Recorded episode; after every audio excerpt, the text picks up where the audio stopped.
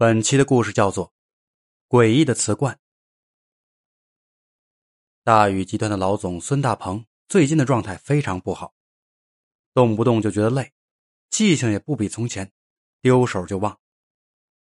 看来真是岁月不饶人，年近五十的他算是有了切身的体会。妻子徐珠冷嘲热讽：“老了就收收心，不要再弄一个王依依出来了。”孙大鹏脸色一变，以后不准再提这个名字。王依依是他以前的小情人，已经是过去式了。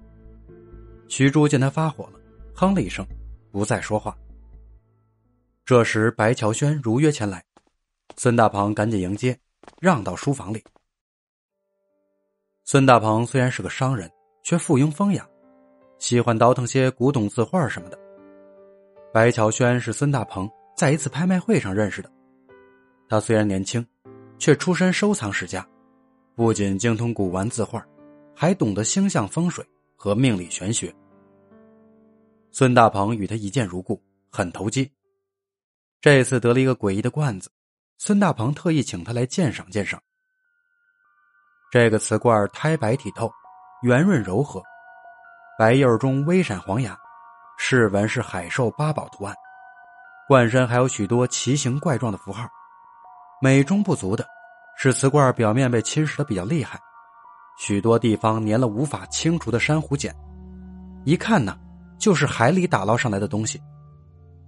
最诡异的是罐子里面装的东西，一块一块的，竟然像是骨头，足有一百块，可是又薄又圆的片片，会是什么骨头呢？白乔轩一看，脸色大变。接连退了好几步，吃惊的问：“哪儿来的？这罐子哪儿来的？”孙大鹏本来就心里没底，一看白乔轩这样，也紧张了起来。我去海南时买的，店主说是从海里捞的，是郑和下西洋时船上的东西，因为被海水侵蚀的厉害，不然呀老值钱了。我想瑕不掩瑜，经济价值没有了，历史价值应该还是有的，收藏着自己玩也好啊。我回来就打开了密封的蜡，觉得里面装的东西很奇怪，就请你过来看看，有什么问题吗？白乔轩顿足，你还打开了？不打开也招惹不起，这下可糟了。孙大鹏惊异的追问：“这，这到底是怎么回事？”白乔轩定了定神从头讲起。原来这瓷罐虽然是明朝的东西，却不是郑和下西洋时传上的。这种陶罐有个名字，叫做捡魂罐。大明时期的凌迟之刑处死的犯人，不仅要千刀万剐，连最后一副骨架也要用重器碾成灰，所以死者怨气极大。刽子手都是历代相传，一般人怕报应，没人敢做；就是刽子手自己，行这样的大刑也怕怨魂来缠，所以每次错骨之后，刽子手都会偷偷的留下死人的头盖骨。封在一个罐子里，上面密密麻麻的刻满符文，就是用来封住死人的怨魂的。在刽子手临死之前扔到海里，才可以保住刽子手自己不被怨魂来缠。这个捡魂罐正是用来封住死人头盖骨的，里面装了一百个头盖骨，说明这个刽子手行刑的一百个人的怨魂都在这里，凶气极盛，极易招来血光之灾。避还避不开呢，谁敢摆在家里呢？孙大鹏一听，里面满满的都是头盖骨，浑身发紧，头皮都快立起来了。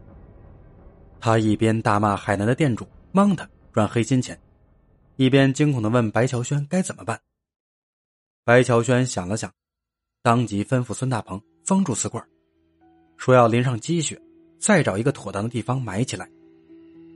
孙大鹏马上叫保姆杀一只鸡，把积雪接来。保姆王妈问要积雪干什么，被孙大鹏一顿臭骂。白乔轩看一眼王妈出去的背影，这保姆新来的吧？孙大鹏擦擦汗，回答：“啊，是啊，不太懂规矩。”积雪很快被端进来，白乔轩在瓷罐上淋满了积雪，用一块白布包起来，和孙大鹏一起开车来到郊外。找个僻静的地方给埋了。处理完这件事啊，孙大鹏不放心的问道：“这这就没事了吧？白乔轩看看他，慢慢的说：“哎，如果没打开还好，可以确保无事。现在难说了。这件事儿我也没碰过，人事已尽，剩下的就听天命吧。”孙大鹏刚刚放回肚子的心，猛地又悬了起来。这件事儿过去几天，孙大鹏愈发觉得浑身疲倦，精神恍惚，经常做噩梦。一次半夜起来，他发现几个房间的灯都亮着，灯光却昏惨惨的，非常的邪气，全然不是平时的样子，映得房间里鬼影重重。孙大鹏心里一惊，大声叫王妈。王妈揉着眼睛出来问什么事孙大鹏破口大骂，问他为什么不关灯。王妈委屈的分辨，说分明关了灯，不知道他怎么又自己亮了。说着就关了各处的灯。孙大鹏回到房间睡下，心神稍定。徐珠一声尖叫，从梦中惊醒，大叫：“鬼呀，有鬼，有鬼！”孙大鹏这一下，差点犯了心肌梗塞。气不打一处来，呵斥他做个梦也大惊小怪的。徐珠拍拍胸口，出去喝水。哪知徐珠刚出去，突然发出一声惊恐的尖叫，孙大鹏跑出去，愣住了。欲知后事如何，且听下回分解。